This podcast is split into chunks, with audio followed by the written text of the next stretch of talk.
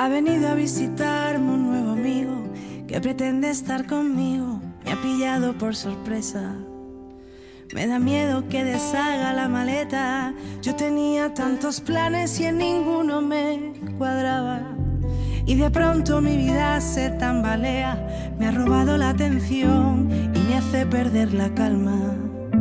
Pero a ratos me devuelve mi rutina y de nuevo amo tanto lo que a veces descuidaba. Menudo revolcó,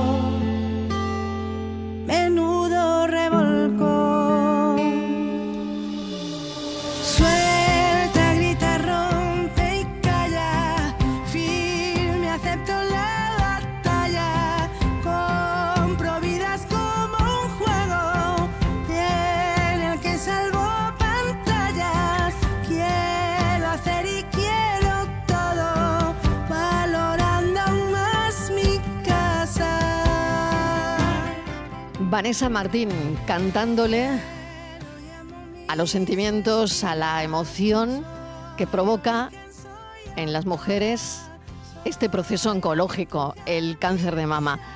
En España se diagnostican cerca de 25.000 nuevos casos al año de cáncer de mama, es decir, que una de cada ocho mujeres tendrá cáncer de mama a lo largo de su vida. Se sabe también que, según algunas estimaciones, una mujer muere en el mundo de cáncer de mama cada 53 minutos. Pero ese cáncer de mama, detectado a tiempo, al inicio del mismo, disminuye un 25% la posibilidad de que este cáncer acabe con tu vida. Fuerte mis atardeceres, mis mañanas de placeres, mi pasión de madrugada. Y he besado valorando más que nunca lo que el corazón sembraba. Me mira en el espejo y también me beso a mí. Suelta,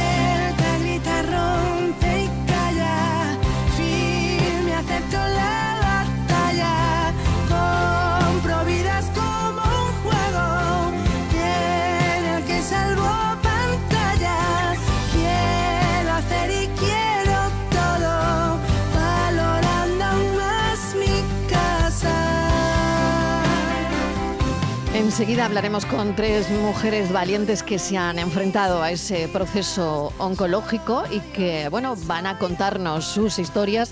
Patricia Torres, mesa de redacción, bienvenida, ¿qué tal? Vamos a por los datos. Buenas tardes, Marilo. Pues unas 6.000 mujeres serán diagnosticadas de cáncer de mama en este año 2022 en Andalucía, de los más de 34.000 nuevos casos que se detectarán en España, si bien 8 de cada 10 andaluzas diagnosticadas con este tipo de cáncer este año lograrán superarlo y mejorar su calidad de vida gracias a los últimos avances y novedades de los tratamientos oncológicos.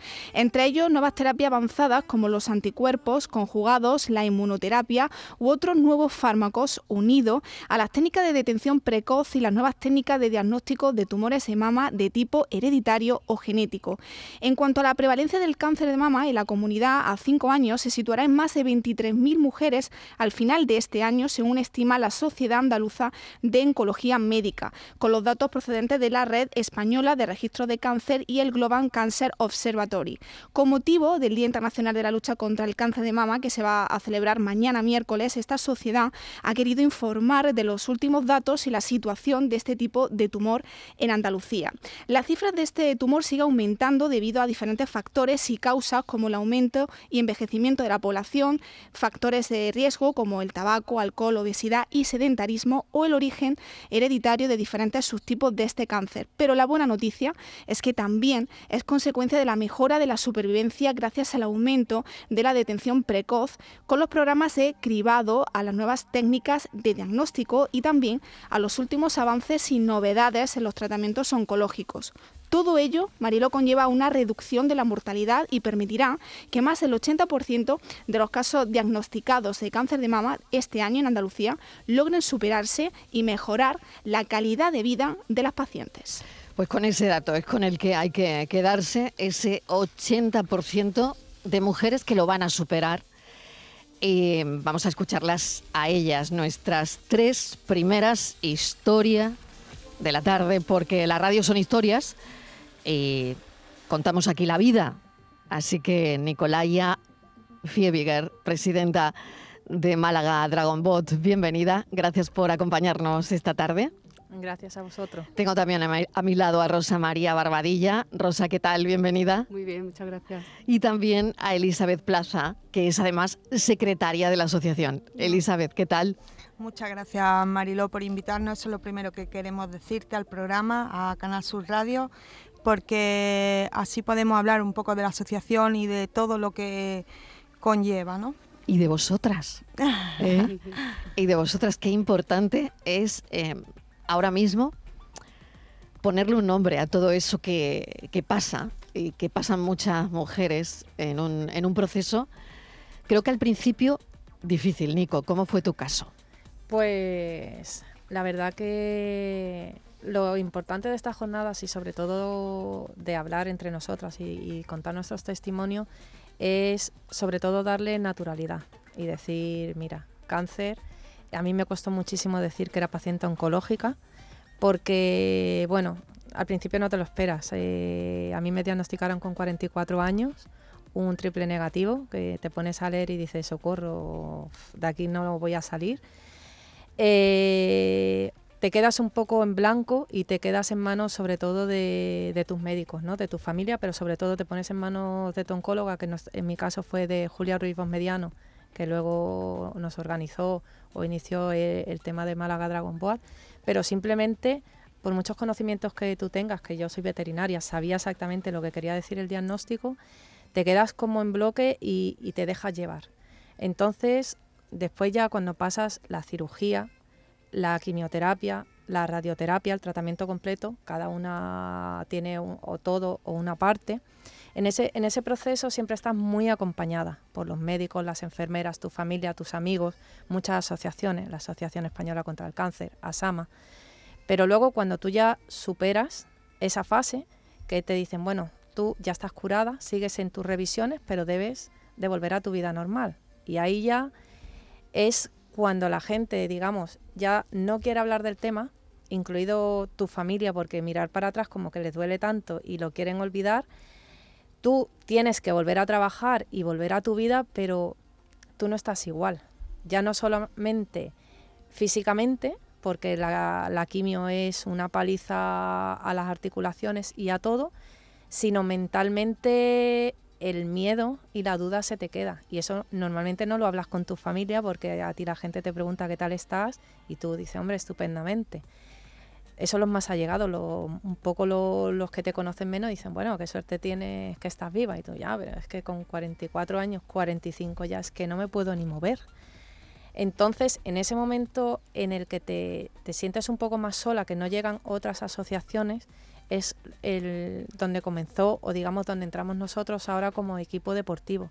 Es decir, que tú ya estás curada de tu enfermedad, pero no eres... No eres tú. No eres tú. No eres Yo creo que escuchándote me daba la impresión de que la mujer que eh, recibe el diagnóstico es una. Sí.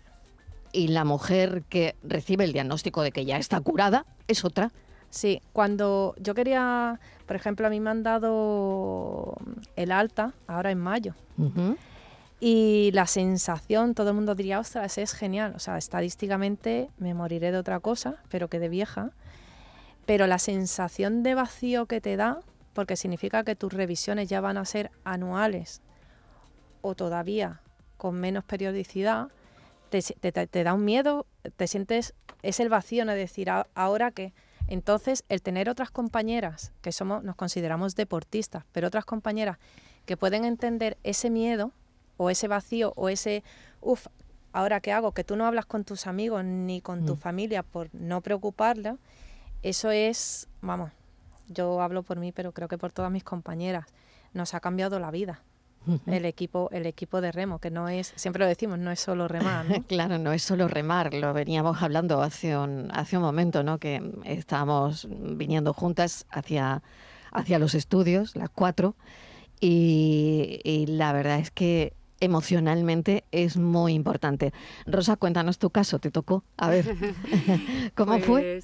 Mira, en 2019 me detectaron el cáncer y bueno, pues me operaron muy rápido y los tratamientos muy bien. Muy bien en el sentido que todo fue muy, muy rápido, cogido a tiempo, gracias a Dios todo salió bien. Recibí el apoyo de mi familia incondicionalmente, mis amigos, mis familiares, compañeros. Eh, muy acompañada, es lo que dice Nico. En el proceso te sientes muy acompañada, muy arropada. En mi caso me pilló la pandemia también, con lo cual estábamos encerrados en casa y no, a ver, pues hubiéramos, hubiera estado un poquito mejor si no hubiera... Si realmente hubieses... Además con el miedo, ¿no? Despejado tu, cabeza, ¿no? Claro. que estoy... Doble, doble miedo, ¿no? o sea, que, ese diagnóstico ocurra en el confinamiento, ¿no? Claro. Claro. Eh, mm. Lo que es el tratamiento. El tratamiento en sí. Sí, el tratamiento fuerte. Entonces, toda la pandemia con, con la quimio, la radio. Y bueno, todo salió muy bien. Pero luego te quedas un poco mm, que te falta algo. Te falta algo. Te falta compartir con alguien que ha, superado el mismo proceso que tú, compartir tus miedos, porque eso es que, es que eso no lo puedes olvidar. Se queda ahí. Eso se queda. El cáncer no desaparece, físicamente, gracias a Dios sí, pero luego te quedan muchas secuelas físicas y emocionales. Y las físicas, pues quizás son más fáciles de, superar. Y bueno, sobre todo con el ejercicio físico, que es fundamental, que por eso yo busqué una asociación deportiva, porque entiendo que es lo mejor para mí, para evitar, prevenir y para que, bueno, ya que te queda hecha polvo con eh, muchos dolores, pues eso pues poquito a poco te va recuperando y emocionalmente pues eso me faltaba con quien compartir pues los días que tengo malos, los días que estoy un poco depre, los días que estoy muy contenta, poder ayudar a mis compañeras si en ese momento necesitan hablar y es una ayuda mutua.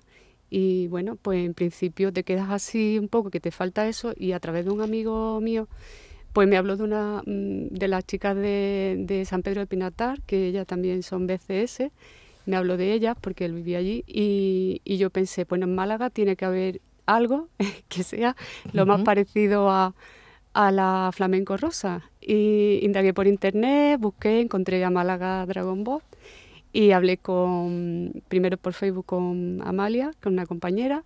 Ella me, me abrió las puertas, me, me, dijo que me animara, qué tal.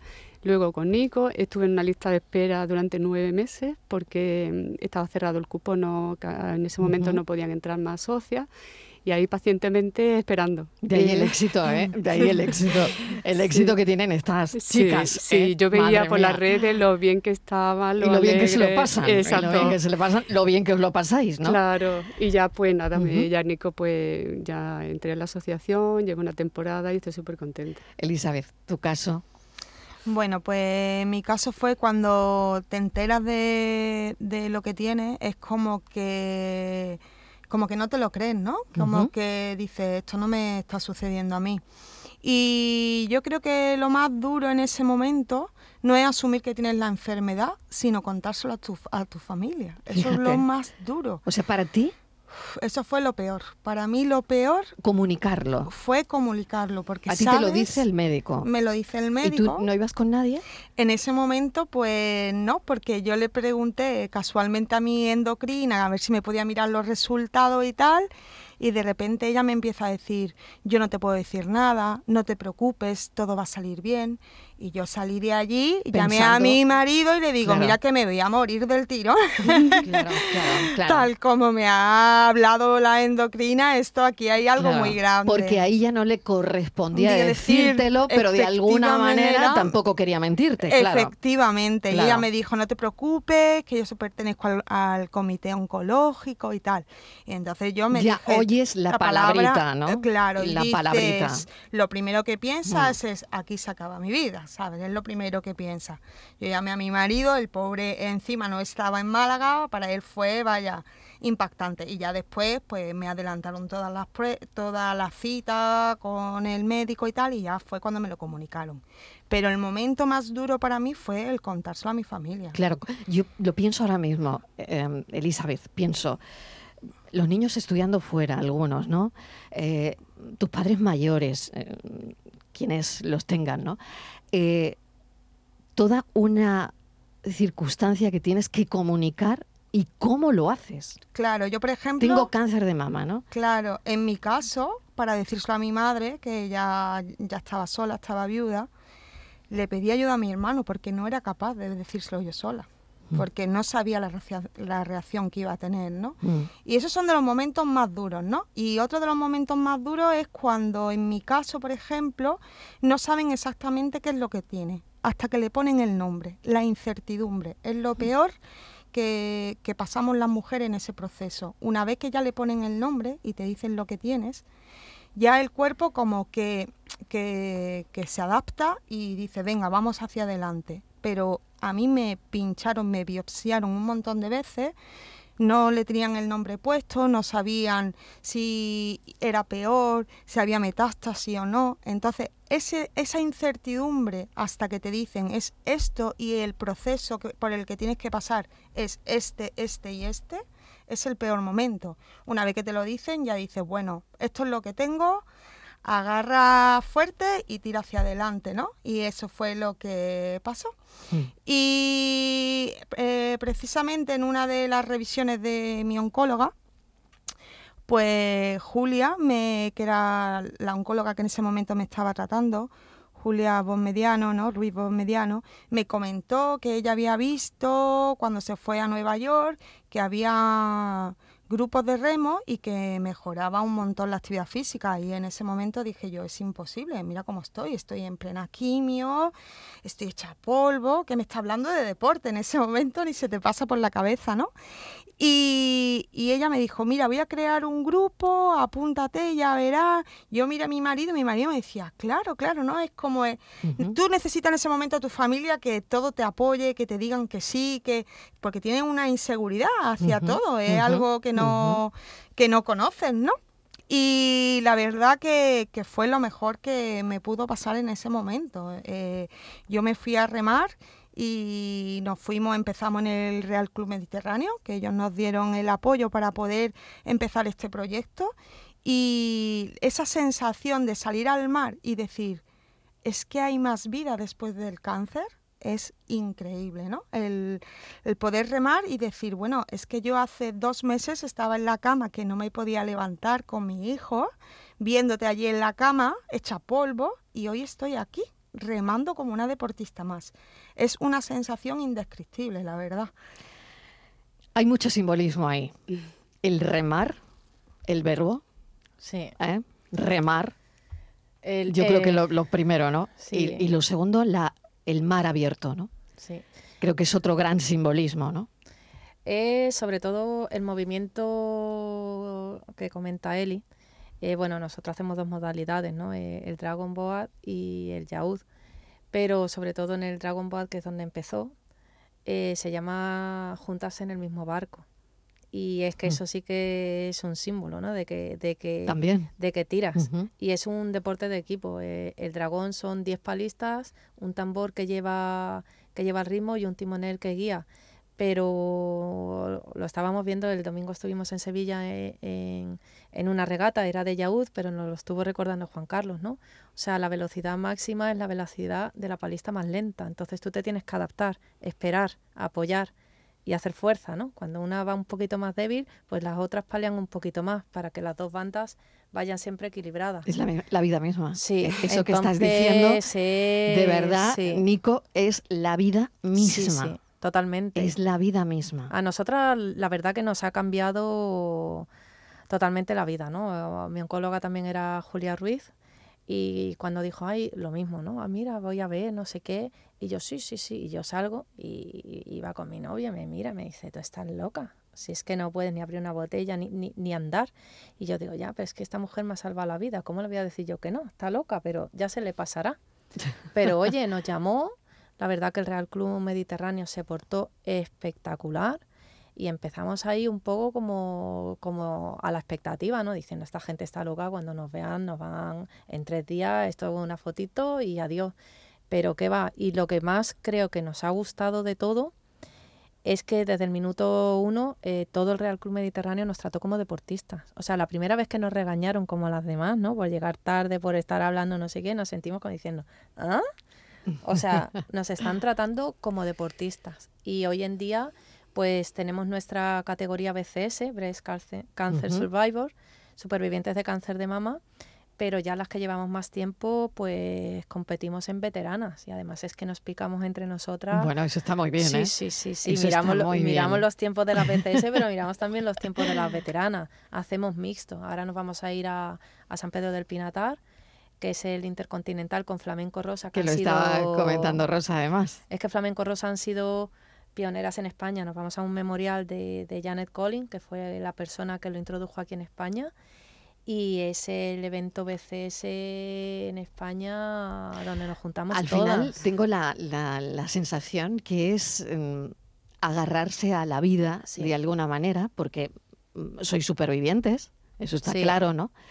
Pero es verdad que sale una mujer diferente de ese proceso oncológico y mm, de todo lo que pasáis a lo largo de, de ese tiempo, ¿no?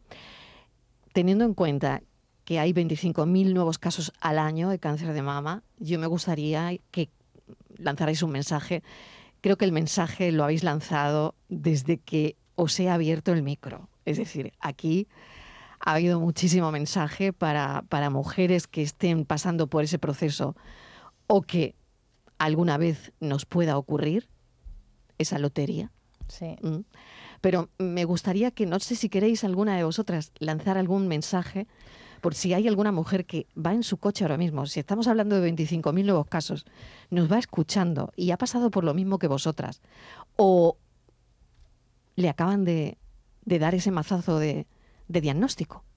Hombre, a mí me gustaría decir, porque hay algo que me ha gustado mucho del informe, primero que hay que hablar con naturalidad. Somos pacientes oncológicas. Luego habéis hablado de calidad de vida. Es que no es solo eh, sobrevivir a un cáncer de mama, es que hay que intentar o conseguir una calidad de vida. Y todas que se animen porque estamos, eh, bueno, el, correo electrónico es malagadragonboatbcs.gmail.com, que prueben, que no, que no digan, ay, yo no, no voy a poder remar, sino sí, una meta chiquitita. Voy a probar un día y las voy a conocer. Una vez que se suban al barco, ya te digo yo que no se van a bajar. Y sobre todo que nosotras hemos estado ahí, Hemos estado, vamos, hechas un trapillo sin podernos levantar. Mm, fatal, fatal, fatal. Y de todo se sale. Si tienes buenas cartas, se puede salir y tener una calidad de vida. Así que venir a probar un día, solamente proponeros eso, solamente un día. Voy a ir a levantarme hoy, voy a llamar por teléfono y voy a ir a verlas de verdad que merecerá la pena. Eli. Mira, Marilo, a mí lo que me gustaría sobre todo es a aquellas mujeres que se acaban de enterar de la noticia, que es lo más duro, que piensen que hay muchas que salimos adelante. Ánimo, sobre todo darle ánimo, eh, que sean valientes, que, que tengan esperanza y que vean que detrás del cáncer eh, se puede seguir viviendo, se puede hacer deporte, se puede disfrutar de la vida y, estamos aquí para apoyarles en lo que necesiten, que contacten con nosotros a través de la asociación, como ha dicho Nico, y se apunten a remar. Eso es, mi mensaje para ellas. Rosa. Pues yo también lanzo un mensaje de, esperanza porque, bueno, es una etapa de tu vida muy dura, pero hay más etapas. Entonces, eh, después del tratamiento, de recuperarte, hay una nueva vida, no eres la misma, pero con muchas ilusiones y puedes seguir pues formándote un, futuro eh, pues como a ti te guste vivir, sobre todo hacer deporte es fundamental, eh, cuidarse, cuidarse la alimentación, el deporte para prevenir, para mejorar tu calidad de vida y eso te da alegría, te da alegría. Y por supuesto que prueben en Dragon Boat porque yo la, primera sensación que recibí cuando vi a todas las compañeras riendo eh, fue de felicidad, de alegría, de ganas de vivir intensamente y recuperar todo lo que, había mm, dejado atrás. Entonces, ánimo. Nico, Eli, Rosa, habéis inundado el estudio de Rosa. Os lo agradezco muchísimo y sobre todo de esperanza que es de lo que se trata. Gracias por venir, de verdad. Un abrazo. y recordarle a los oyentes que mañana, 19 de octubre, se celebra el Día Internacional de la Lucha contra el Cáncer de Mama, eh, que nosotros hemos querido recoger hoy eh, los testimonios de, de mujeres valientes. Me hace perder la calma, pero a ratos me devuelve a mi mi rutina y de nuevo amo tanto lo que a veces descuidaba. Menudo revolcó, menudo revolcó.